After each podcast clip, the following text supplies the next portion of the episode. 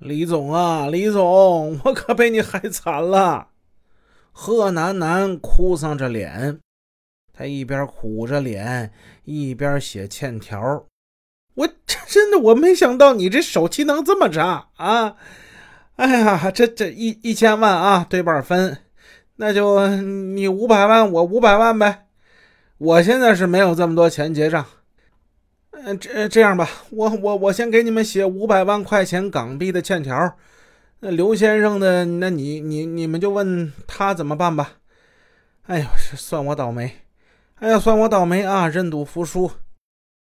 哎呦，我的妈呀，跟他合伙这一个晚上弄我个倾家荡产呢，几十年苦挨苦业的白辛苦喽。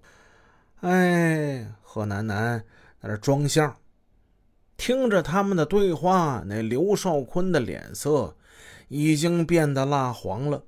赌之前，贺楠楠跟他说：“说好是二人合伙，输赢对半，赢钱呢两个人分，输钱欠下的赌账呢那就一人一半。”一直在旁边做参谋的贺楠楠现在都主动认输了，他自己不得不承认这笔钱。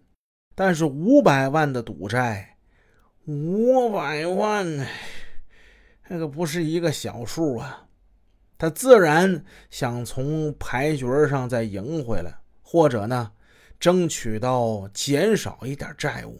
然而，没等叶成坚问他，他就苦苦哀求：“嗯，李先生啊，咱们是不是再再玩一会儿？玩啊，玩可以啊！”但请你把账先结了，结完以后呢，那咱们再接着玩啊！想玩到什么时候，咱们就玩到什么时候。